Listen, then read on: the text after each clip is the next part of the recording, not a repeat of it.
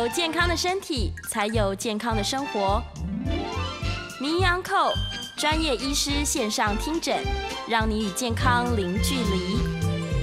欢迎来到 FM 九八点一九八新闻台，您现在所收听的节目是星期一到星期五早上十一点播出的名医安扣。我是主持人要李诗诗。今天我们的节目呢，同步也在九八新闻台的 YouTube 频道正在直播当中，欢迎大家可以来到这个 YouTube 的现场哦，看看我们的直播画面。同时呢，也可以在聊天室留下您的文字讯息。那也欢迎大家来订阅这个名医 Uncle 的 Podcast 频道。订阅的好处呢，就是你随时随地想要复习我们精彩的内容，都可以在线上来收听。好，今天我们要来聊一个主题，是这个比较年长的女性可能相当关心的一个话题哦。就是关于这个中老年之后呢，是不是子宫特别容易掉下来，子宫脱垂？嗯，我们请到的来宾是中山医院妇产科，也是燕元贵妇产科诊所的燕元贵燕医师，欢迎。对，主持人好，各位听众大家好，大家早安呢。好，燕医师每次来呢，女性同同胞大家都非常开心，也可以问你非常非常多的问题。谢谢谢谢。对，我们现在讨论一下，到底什么是子宫脱垂？好了，这个它是中老年妇女的专利吗？还是也不一定是这样，也不一定啊。但是好发族群一定是在年纪比较长哦。通常因为你身体机能会老化，哦，你的肌肉量也会少，那甚至你可能会经历生产。我讲女生，那一般我们讲呃子宫，先讲结构好了哈。从身体的侧面去看的话，这是子宫，前面是膀胱，嗯，后面是肠子，是肠子。但事实上，我们身体最底端的这个结构里面哦，事实上它还是有一个很。明显的肌肉韧带，韧带的部分。哦，整个骨盆底。哦，就像一个地板一样，你可以把你身体里面的器官把它支撑住嘛。对，所以它前面撑住的就是膀胱，嗯，然后中间是子宫嘛，后面是肠子。那这些结构呢，当然因为女生可能会生产，如果说你是多产的哦，或是你过去生产的时候，那待产的时间很长，或是自然生产宝宝很大很重。那或是说你自己本身是接近更年期，或是更年期之后，因为荷尔蒙少了，这些肌肉韧带也可能缺乏荷尔蒙，也可能会松嘛。嗯。然后有些人是因为慢性疾病，疾病，比如说他有肺的问题，他可能长期会咳嗽，咳嗽，咳嗽，咳嗽，咳嗽，他可能会增加他的负压嘛。是。那或是你自己体重过胖哦，或是你自己的工作形态是常常需要负重的。嗯嗯。哦，那这样子的话。都会造成这个骨盆底的肌肉的人伤害。是。那如果说它这个结构松掉了，比如说哈，我中间嗯被破坏了，对，那中间就可能是子宫会掉下来。哦。那有时候掉下来，它前面如果松掉的话，就前面会脱垂，所以膀胱会掉下来。对，嗯。然后如果是后面的话，后面就会肠子就会脱垂。哦。但是这种发生不是说我今天只会子宫脱垂，是。那也可能会伴随着膀胱或者是直肠。整个掉下来，是因为它那个韧带是一个共共共用的结构，对对对对。对，是，所以它只要一旦有什么功能性的问题，全部都会往下掉。对。对，所以这样子发生的确是像刚刚医生分析的非常多种状况哦，它也不一定是说你只有年纪大一个危险因子，是各式各样。对我自己还有碰过那种，我们自己是一个护理人员，嗯，他那时候他来门诊，他只有二十七岁哦，哦这么年轻，他也没生过，是，但是后来来的时候就发现他子宫其实已经掉到阴道口外面了，哇。那当然，我们就追根究底起来，他也没有以上这些状况嘛。是。那我们大概大概结论，大概我们认认为就是他的个别体质，所以体质应该还是一个因素啦。有些人就是天生你的体质，可能这个骨盆底的肌肉嗯比较容易松，这也是一个风险。哦，所以但是这个韧带它是可以被训练的嘛？就是如果听起来它主要原因是因为这个问题的话，啊，对啊，像我们现在很多人做做运动。是一个是有氧，一个无氧。那无氧很多是重力、重量训练嘛。对对对。那重量训练很多就是啊，你的手臂、你的大腿，哦你身上的肌肉等等，那还有核心的训练。但是其实，呃，通常我们在门诊的时候，会其实会告诉女生，如果你有运动习惯，其实你应该增加一个叫骨盆底的肌力训练。骨盆底的训练，训练是这里。哦，就是这个位置，就是这个位置嘛。所以常常听到人家讲凯格尔运动，嗯，事实上他就是在训练这一个。骨盆底的肌肉哦，所以越早开始其实是越好的耶。对啊，其实你其实你现在开始嗯都可以。如果说你生过小孩的，是最好是尽量能够做就做，因为这个不太花钱嘛。是哦，如果真正甚至非常严重的，有些人甚至诱发什么尿失禁，有些人比较轻度就尿失禁了。是是。那也有一些骨盆的训练，他可能你就必须要到医院，对，或是医疗院所，你就必须要花很多的时间甚至金钱，是，对，哇，所以与其做其他部位的重训，还不如把这个骨盆底、增加一个这个骨嗯。骨盆底的重训啊，骨盆底把它加上去，对，对。对于整个女性来说都是好的，不只是子宫脱垂问题，对。对，刚刚还提到膀胱跟直肠的部分，对，哇，好，所以各种族群都有可能会发生这嗯件事情，他自己会有感觉的，对不对？呃，我们这样说好了哈，比较常见的，嗯。我们先讲子宫脱垂好了，好，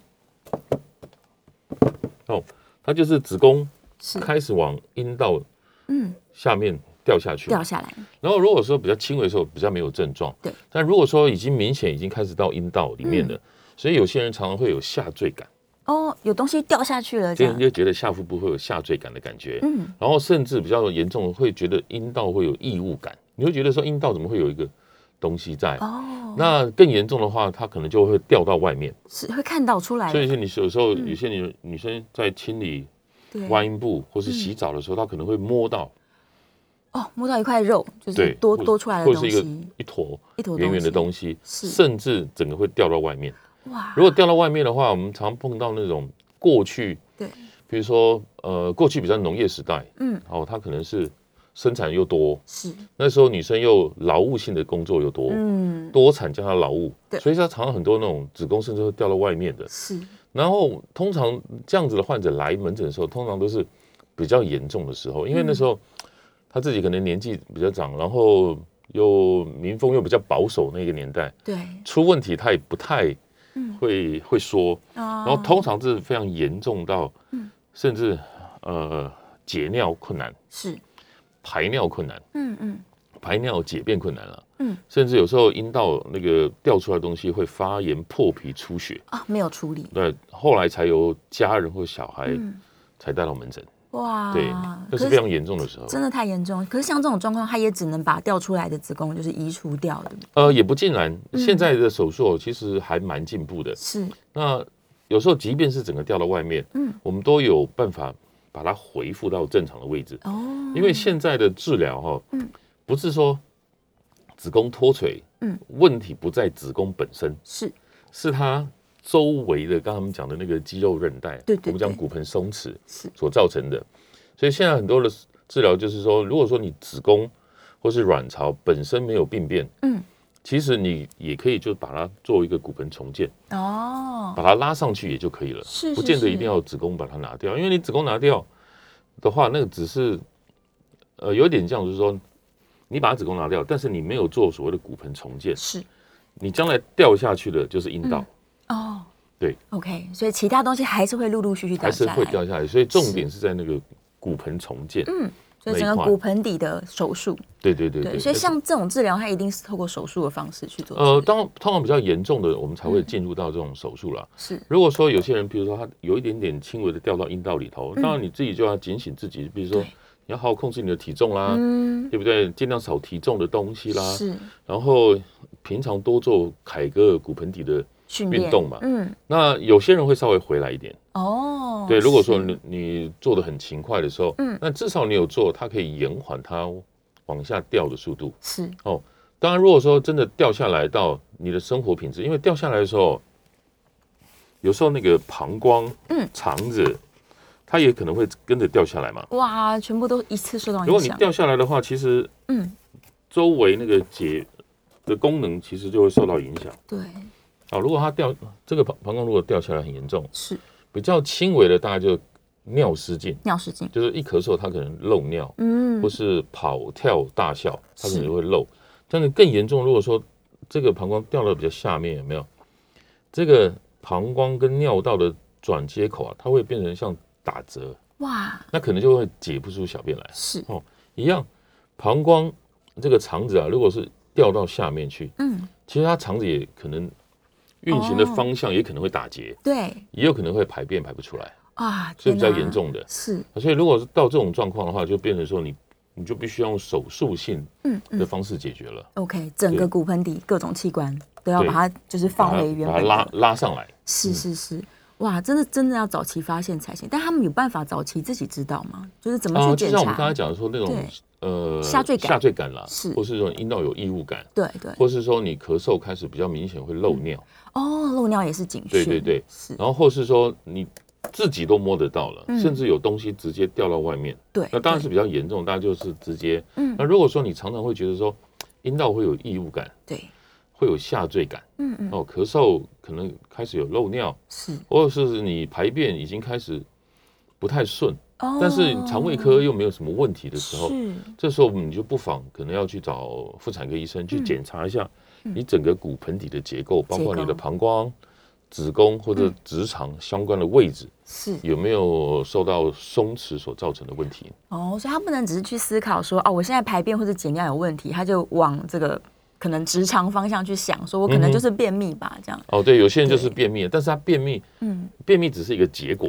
对。但是你要去找原因嘛，嗯。有很多原因。对，那如果说你明显肠子脱垂下来的话，它也是一个便秘的原因。而且嗯，如果你在便秘的时候，你事实上你排便了，你又更用力，对。那你又更增加你的骨盆底的压力。嘛，所以，便秘的人反而那种骨盆松弛脱垂的患者，他可能会越来越严重。哦，这是一个负面循环，对对对，对对对，哇，所以大家这个整个骨盆底的健康是要一并去思考的嘛。嗯哼哼，对啊，而且刚刚这个严医师在讲，我就想说，哎，有些人可能会觉得说，男生帮女生提重物，这似乎有一点就是把女生宠坏。但这么一听，觉得没有 哎。嗯对对对，如果那个女生年事越来越高的话，大家应该是要帮她提重物的。对对对对，因为毕竟他们可能常年都缺乏训练。对，啊而且如果说嗯又自然生产，对，或是说你更年期之后荷尔蒙又少了嘛，是。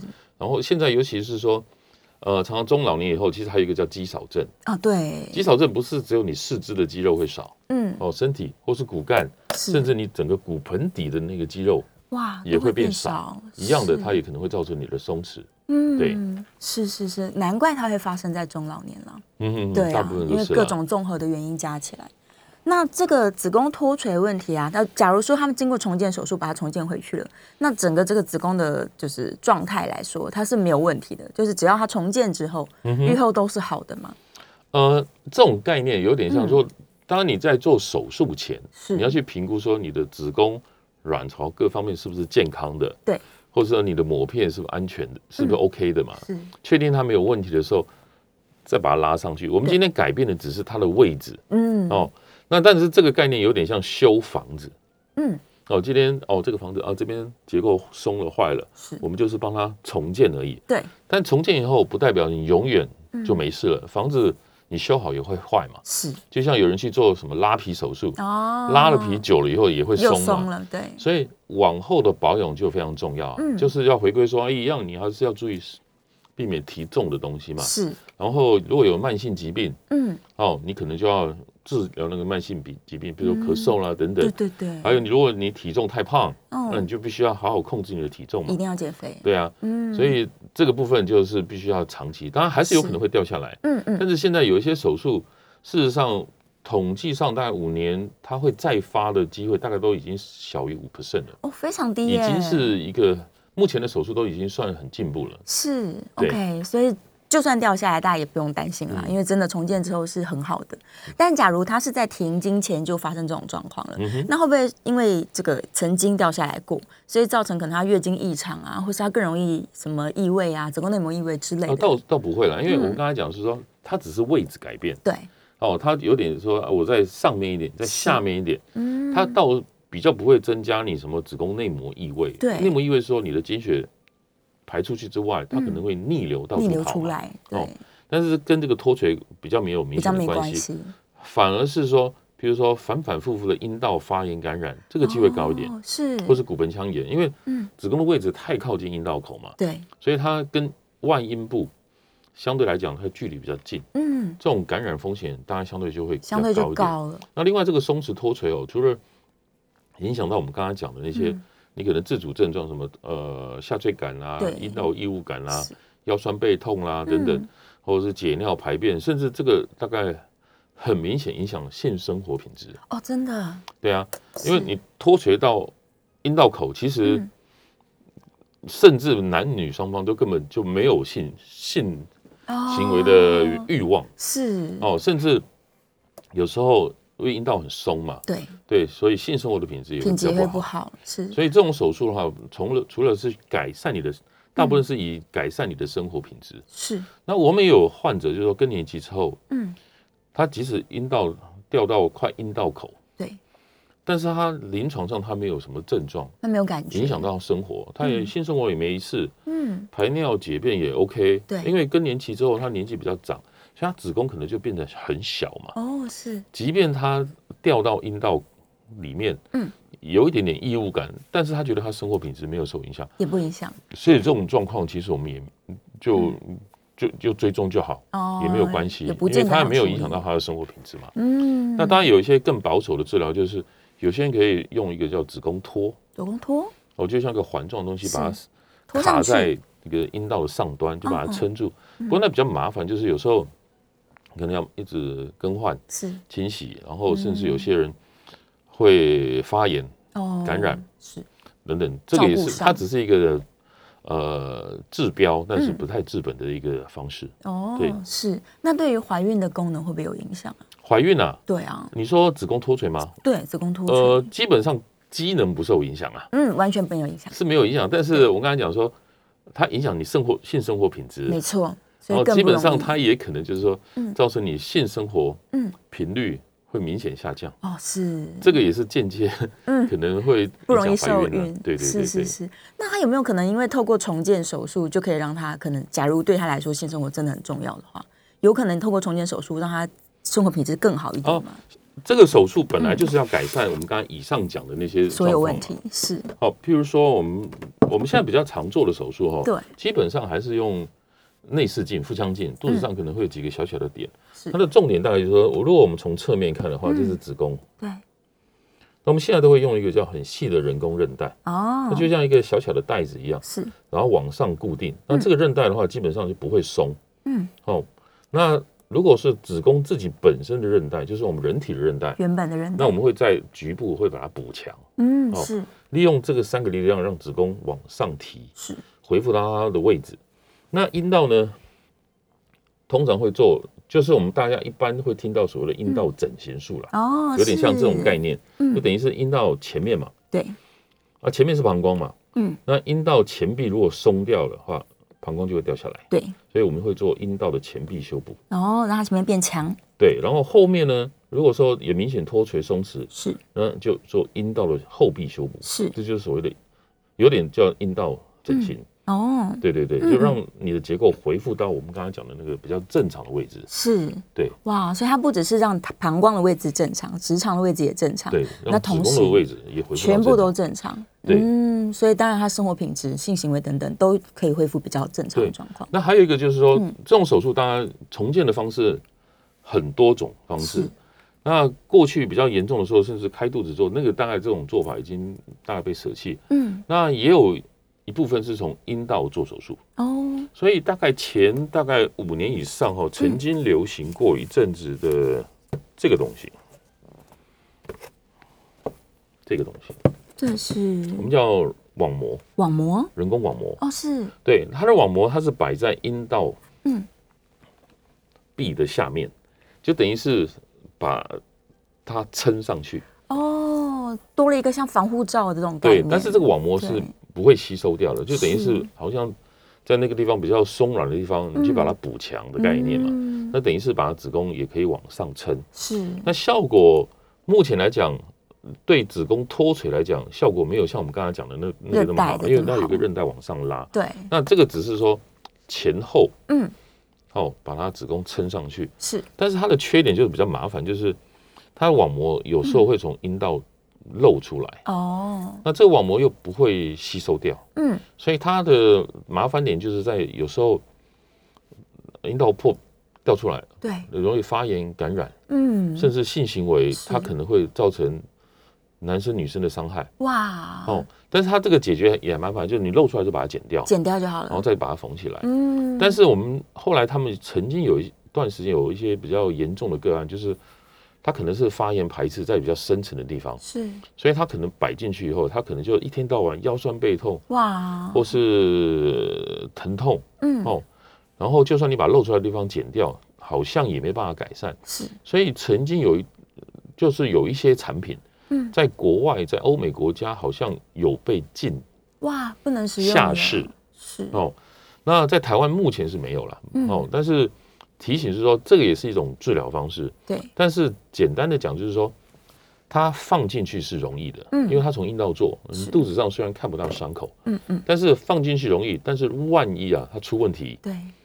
你要拿出来就比较麻烦，不容易拿出来。甚至在前五年的时候，甚至我们有时候搜寻一些国外的网页，是看一些文章，甚至国外有一些医生，嗯，专门处理这些并发症。哦，所以，但是在台湾来讲是说，呃，如果你今天有医生要跟你推荐这种方式或是说明，其实，呃，大概。也不是代表是说啊，你做了你一定会出现这种状况。对，也有人恢复的很好，他的品质也很好。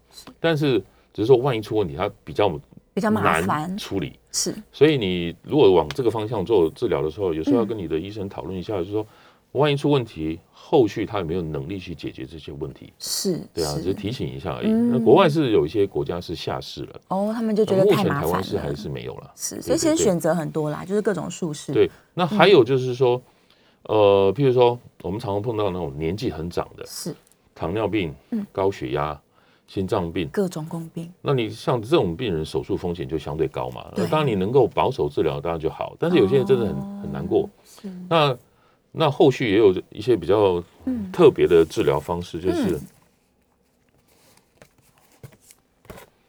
如果他万一他真的是整个子宫掉到外面了，对。哦。那如果他已经很年长了，嗯，那我们也有那种干脆把子宫就推上去，对，就把阴道把它关起来，哦，关闭起来，就等于是有点叫阴道闭合术，是，就等于是关门了，它东西不会掉下来，嗯，而且它不需要使用的，而且它的手术风险时间就很短，嗯，这就比较适合这种非常年长的。的病人，是是是是，哦，所以也可以有这样子的选择，对，当然就是要在门诊的时候，因为不同的年纪病人等等来做讨论选择了，评估自己的状况。好，我们这段节目呢，了解了非常多关于这个子宫脱垂的相关问题哦。我们稍微要进一段广告了，下一段回来呢，我们开始回答我们线上 YouTube 的问题。那也可以开放扣音哦，扣音专线是零二八三六九三三九八零二八三六九三三九八。好，休息一下，进一段广告，精彩节目很快回来。欢迎回到 FM 九八点一九八新闻台，你现在所收听的节目是星期一到星期五早上十一点播出的《名医安扣》。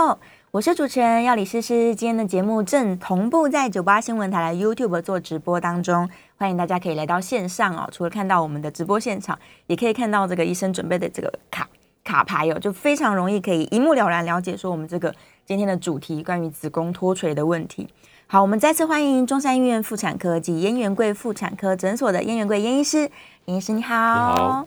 好，回来了。这段是开放 call in 的哦，大家有任何这个妇产科相关的问题，也不一定是子宫脱垂，都欢迎 call in 进来。call in 专线是零二八三六九三三九八零二八三六九三三九八。好，线上的问题非常多，刚好第一个人就问到了，燕良问的，他说卵巢会不会跟子宫一样，就是因为骨盆底松了，所以它就顺便掉下来了？呃，顺便掉下来，当然，嗯，因为这是子宫啊，对。如果是整个骨盆底的松掉，子宫是掉下去嘛？对，当然卵巢也会跟着被往下拉，拉过去。但是卵巢因为很小嘛，嗯，它基本上它不太会造成有症状哦，没感觉的，对，会跟着被拉下来。的确是会往下，所以到时候要重建也是要要，就是它拉上去就上去。对啊，如果说子宫被往上提，那卵巢就自然就跟着往上走了。嗯，因为它们是连在一起，连在一起的，是是是，所以比较不会有感觉啦。如果是卵巢的部分。呃，博宏问的问题比较，他说，假如有巧克力囊肿啊、肌腺症等等的人啊，通常会建议赶快怀孕啦，然后让这个月经不来，卵巢能够休息。嗯，就内膜异位症，就是你没有月经的时候，这个疾病就停下来嘛。没错。但是你只要你开始来月经，嗯。这个东西本来就是春风吹又生啊，它又发生了。对啊，所以叫内膜异位症。嗯，而且它就是只要你月经来，它就开始异位。是，对，所以这些事情可能都还是停经后比较有机会。所以越早怀孕其实是越好了。的确是，的确是，生育是相当对，相当需要注意时间的。好，再来卵巢癌跟子宫体的癌症哦，他在问超音波检查了。就如果他已经有一些癌癌变的话，在超音波检查下就可以提早看到。那超音波是这样子，是说如果说你看那个卵巢的囊肿，有几个状态，我们认为它可能有病变的疑虑了。一个就是它是两侧的，是哦，机会比较高。嗯。里面有腹水的机会比较高，嗯，或是卵巢本身的外观是不规则的。是。哦，然后里面有那种中隔。哦，还有中隔或是固体成分。是。哦，那这样子病变机会比较高。嗯。那甚至还会去量测那个卵巢啊那个囊肿里面的，比如比较硬的组织里面有没有肿瘤血管，哦，然后我们可以去测量那个肿瘤血管的血管阻力是。的系数。嗯，以上这些状况来辅助判断说他有没有癌症的疑虑嘛。对。那如果说有越多，那嗯。表示他疑虑越高，是。必要说你就必须要做后续二阶段，譬如说可能肿瘤指数的抽血啦，嗯。甚至是更精密的电脑断层啦。对。但是 final 最后百分之百确认到底是不是癌症，嗯，还是以手术拿掉，哦，交给病理科医师判断才知道。才真正知道。对。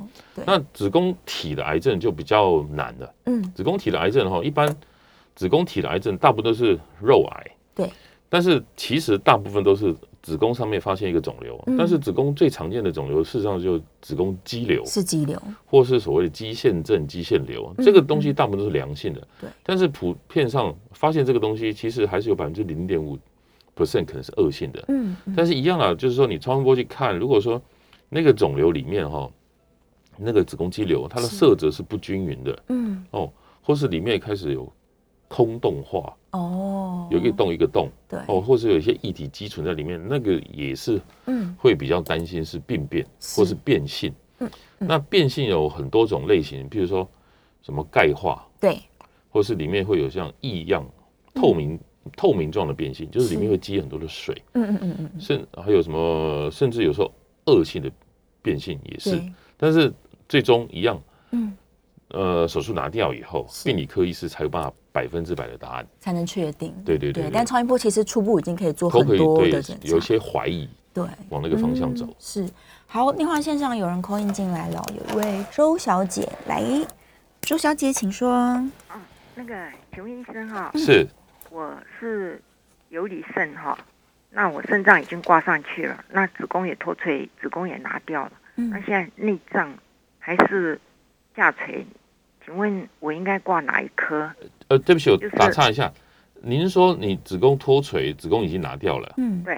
那你所谓的内脏是指哪哪部分？我我那个游离肾，游离肾就游离肾，还有下肾也掉下去了，也掉到什么位置？掉到两个左右两边的那个骨盆。疝气这里。哦，是，如果是游离肾，那个应该是找泌尿我已外科经挂上去了，挂到背部，嗯，哦，那挂上去那就不是问题了。还是内脏下垂，总觉得好像我一走路多还是提重物，就是会肠子都会掉下去，那那掉下去的话，嗯就是怕你的膀胱或是直肠嘛。掉下去。是对啊那个是那就是那就是妇科的领域，就是我们还是讲的骨盆松弛脱垂我还是。要挂妇科吗？对啊，骨盆松弛重建还是以妇科为主啦。嗯，对，而且呃，过去我们刚才讲说，我们刚刚有提到说，子宫脱垂哈，真正的问题不是在子宫本身，对，所以你的骨盆的结构是嗯比较重要了。是是，哦，如果你骨盆松掉一样了，你就算把子宫拿掉，嗯，旁边膀胱对，或直肠一样，还是有可能会往下掉。嗯，所以这个部分还是要找妇科，妇科找那个做骨盆重建松弛的医生是是会比较好。它是整个骨盆底的问题。对今天节目一开始，对医生就跟大家解释过，所以假如是膀胱啊、直肠这种感觉的话，一样是要做底下这个整个骨盆底的重建的。呃，大家要看它的严重程度了哈是。那现在就是说，它因为它子宫拿掉了嘛，嗯。但是显然是这个骨盆底的结构还是松的嘛，对，哦，所以它的直肠嗯嗯，或是膀胱对，还是有可能会掉下来。哦，所以他单单独只是把子宫拿掉，并不并不充分啊，就是这个可能对他来说不够。而且要知道说，他过去的时候，他曾经那个医生有没有帮他嗯，做周围骨盆底的嗯。重建？重建的手术，对对对，是是是，所以他可能还是要再去妇产科再找一下。对对对，是的。嗯，好，再来我们继续回答线上的问题哦，欢迎大家继续扣音进来。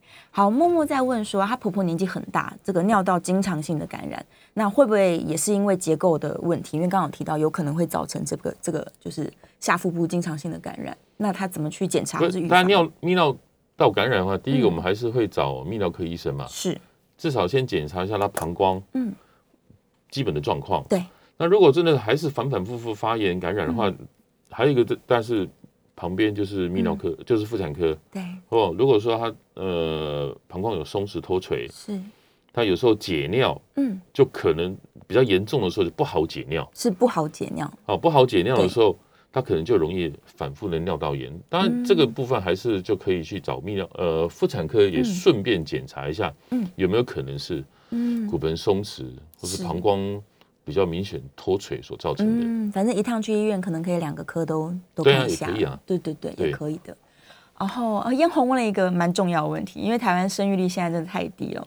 他说国人都不孕，然后也不生小孩，那这个卵巢每个月应该要都要排卵，没有休息，会不会提升卵巢癌的几率？嗯、不怀孕，不说提，嗯也不能说提升啦，对，就是说，呃，应该是说有生育过的是跟没生育过的，当然嗯没生育过的这个机会就高了。更高一点，因为为什么？因为卵巢每个月会排卵嘛，对，那排卵以后，卵巢上面会有个洞嘛，嗯那你的身体就是要去修补那个洞嘛，你的细胞就要增生嘛。嗯嗯，他们认为就是说你在破掉、修补、破掉、修补、修补的过程中，那个细胞可能产生变异异，常变异，对，那就衍生癌症的机会高。嗯，那你如果是没有这个排卵，对它可能就不需要修补哦。哦，所以你怀孕的人，是，他就这种风险就低一点。嗯，那甚至我们有提到，就是说口服吃口服避孕药的人，嗯。卵巢的机会也会比较少，哦，因为它也是一样的，一样去抑制排卵。是，对对对。哦，就没有这个不断在修补的过程了。对，但它也是一个比率的问题，所以也并不会因为说我们这个台湾都不想生小孩，这个就增加对、嗯嗯。增加全体国人的罹患率，好像也没有也不是这么大的，对对对。改变没有这么大。对，然后好，这个有人在问这个关于深蹲运动是不是可以增强骨盆肌肉？我们刚刚休息的时候有稍微讨论一下，对。对，深蹲可能训练的还是比较多是臀部跟臀腿的部分了。对对对。对啊，所以凯格尔比较精确一点，凯格尔就是嗯。我们刚才有描述到，就是说，是。就好像你排便以后，嗯。你肛门要收起来，是。收起来那个力量，嗯，或是说你解尿，那突然中断中你的小便那个力量，对，如果说你这个两个力量，嗯，都可以隐约掌握到，那个就是凯尔哥运动的精神，是。对，因为你深蹲你就不会有这种感觉了，对对对对对就是他那个收起来的感觉。但凯格尔运动会不会有过犹不及的问题？就是他会不会训练过头了，有什么不好的后果吗？不至于。嗯，目前嗯。好像还没有听到人有训练过度，哦，真的？因为通常 有时候有一些骨盆松弛脱垂对。比较轻度，我们大家会嘱咐他，你要做啊，对啊，那人都有惰性了就，不想做。就不太可能会有 过度的。哦哦，目前没有听过过度，通常都是不 不足的。比较不会有人说医生我训练过度，我现在觉得那边好像会酸痛之类的，哦，这个比较不至于。是是，所以大家就是提醒自己该做就要做，对对对，对，绝对不会有这个训练过度的问题。好，再来有人在问人工韧带，因为刚刚有提到是用人工韧带拉上去的，对，所以这个韧带放在身体里面，它基本上是可以完美结合的吗？没有，我刚才讲说那个嗯。人工网膜哈，对。它的人工网膜的它缺点，第一个当然材质它是不吸收的，对，这是不吸收的材质，而且它是从嗯阴道摆进去，是那阴道相对来讲，呃，被污染的机会高，嗯，而且它又是很大片，对，然后它会经过你会阴部比较深层的地方，所以嗯这个局部感染的风险可能会比较高啦。是，那它是跟你的身体的组织嗯，粘在一起，对对对，也不能说它它不会融化掉，嗯。它就是粘在一起，一直在那里，就在你的有点像说你摆在你的皮肤下面就有一层网网子那种概念。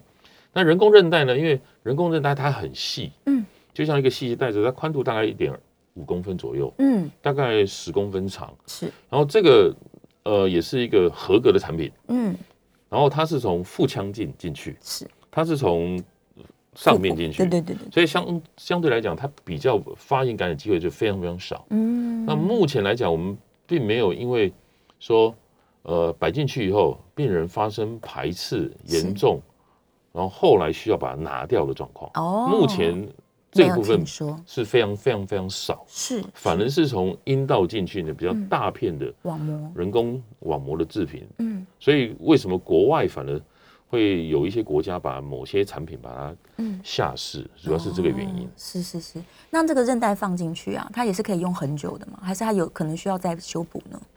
呃，我们修补啊，就是说，如果说你固定的很好，它长得很好，基本上这个松弛脱垂的机会大概小于五 percent。我们刚才讲说，你日后的保养很是重要。对对对。那我们有碰过那种，呃，把它提上去以后，后来她怀孕了，啊。我，们那时候跟她讲说你要剖腹生，是。然后她结果还是自然生就是把那个弄断。哇，那我们就只好手术进去，嗯。把原本的韧带跟嗯。子宫再重新把它缝上来，是。也可以。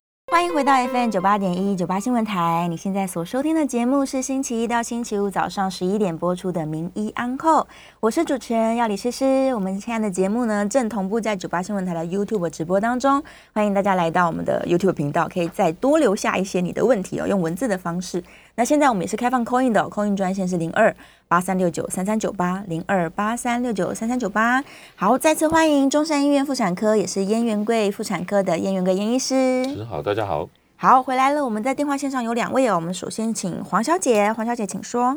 好，医师您好哈，你好，我六十一岁，呃，我从来也都没有跟别人一样那种问题，什么半夜半夜要爬起来尿尿什么我都不会，我没有这个问题。是可是我有奇怪的一个问题，大概是从五十五岁左右，我尿尿尿尿完，然后你坐要坐在马桶上再等一下，它还会再尿一些出来，嗯哼，然后你再等一下，它还会再尿一些出来，哈、嗯哼，然后它还会滴滴滴慢慢滴，然后我把它整个上完，就上了很久了。嗯，但是，一旦我把它整个都上完了，我等一下出去外面做很多事情，它可以六七个、七八个小时都不用上厕所，当然除非你不断去喝水了哈。嗯哼，就是我不认为它有问题，好，但是他就是必须要要这个程序，每次上一次尿就就要再等他一下，再等他一下，最最恐怖是后面还要再滴滴滴滴滴到很久，然后但 again 我可能就重复了，他他就是完全都没问题。请问一下，你有去看过泌尿科医生吗？我不认为，现在我就是要问这个，我我我不认为他有什么问题，你只要跟他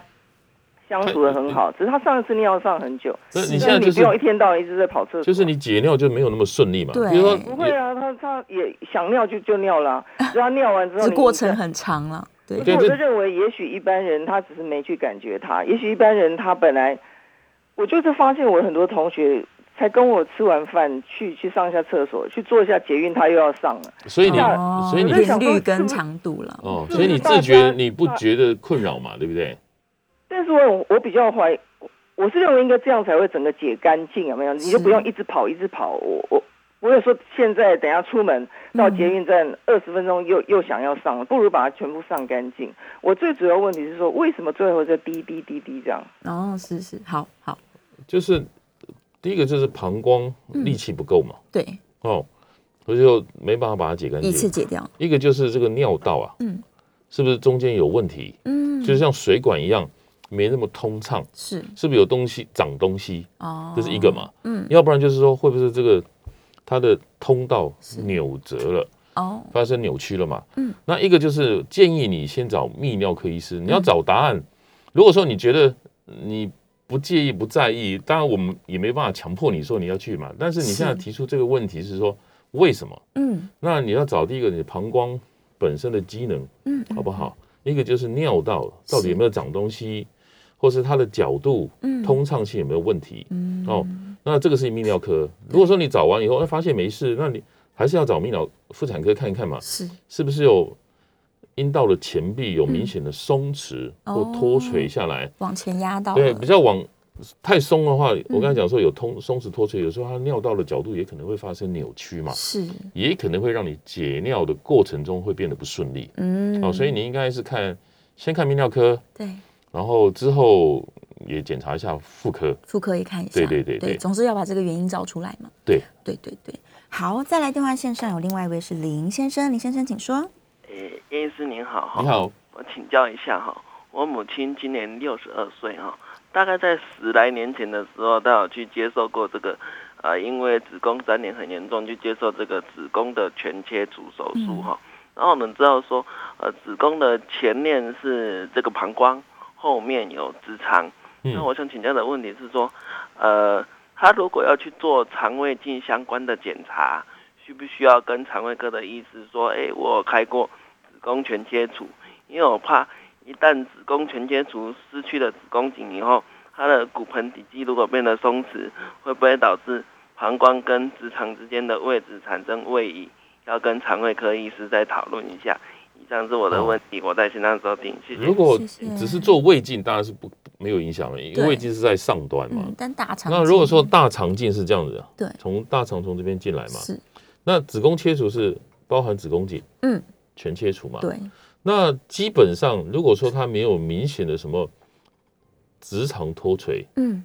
基本上做大肠镜应该也没什么关系。哦。就像我脱垂，它进去大概虽然它角度会有点影响，但是不至于说是因为什么狭窄嗯，或是没办法进去，基本上影响不大。是当然，通常呃，其实到医院里面去的时候，你要做任何检查，其实都会问嘛，你有做过什么样的治疗？是 你有做过什么手术？嗯嗯基本上你应该有告知嗯的义务嘛。是那这个部分可不可以做，还是由当下那个医生来决定。来做评估，但临床上，我们就是说，你做完全子宫切除以后，嗯至于说膀胱或者直肠对。的位置，基本上位置不会太改变太多了，嗯。除非说你有骨盆松弛对掉下来的问往题。下掉，那我们曾经因为呃全子宫切除有一个缺点就是，它骨盆底周围的韧带嗯。会因为手术断掉，对。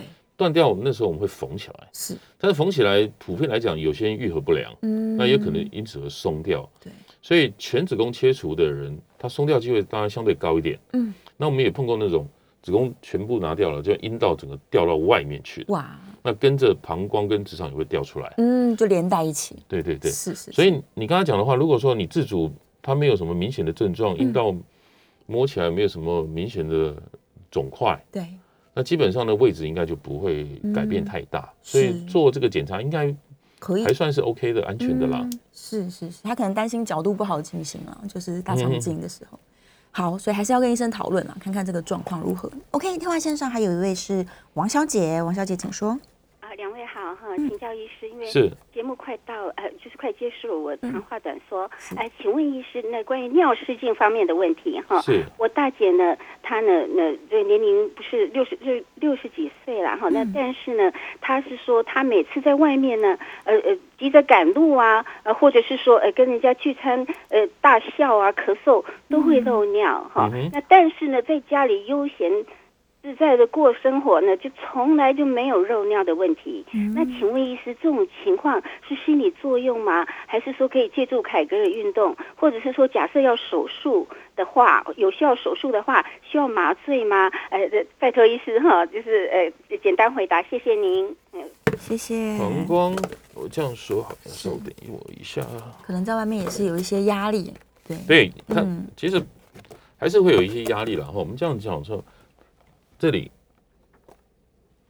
膀胱，对。哦，这闭锁的肌肉在这个地方，嗯，然后就要把它锁住，这个水球的水才不会漏下来。关起来，哦如果说它是阴道前面松掉了，嗯，这个地方相对来讲会变得比较松，哦，所以跑步呃不是大笑、咳嗽，它会增加你的负压，嗯，同时会造成你的膀胱的压力。对，哦，这时候下面松掉的时候就锁不住了，就漏嘛。对，那刚才讲说你在外面，你可能额外还有更多的压力，嗯，也可能会影响到你膀胱的敏感性。哦，更敏感，所以有些人就是我光是紧张我就想上厕所，那时候你膀胱就在收嘛，对，那你收，然后你底下又松，是，那自然就可能会漏。哦，那所以一个就是上面膀胱的部分，还是要请泌尿科检查看看它有没有这种那种外在不内在什么膀胱过动症等等等等的因素嘛。是，那同时，呃，妇产科或是泌尿科都可以检查一下，你有没有因为松弛所造成的应力性尿失禁。嗯，哦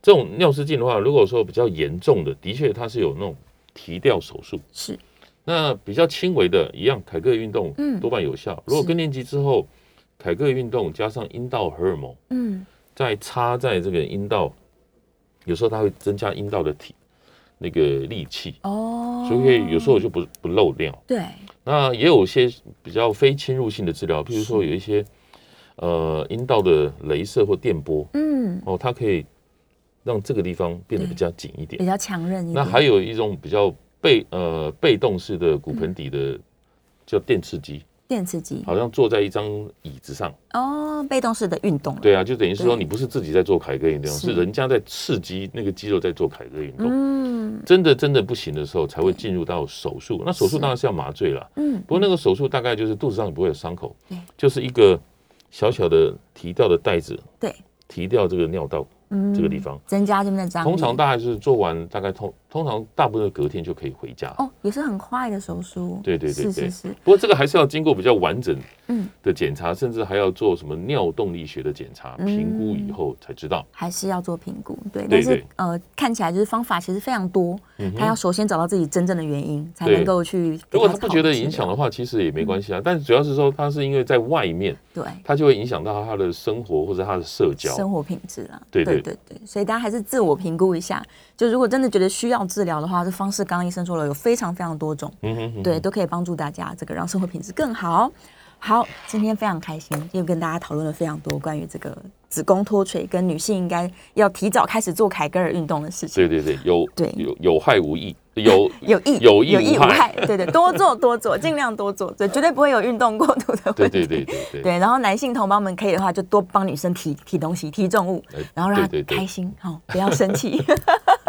好，再次谢谢严医师，谢谢你，谢谢我们下次节目见，拜拜拜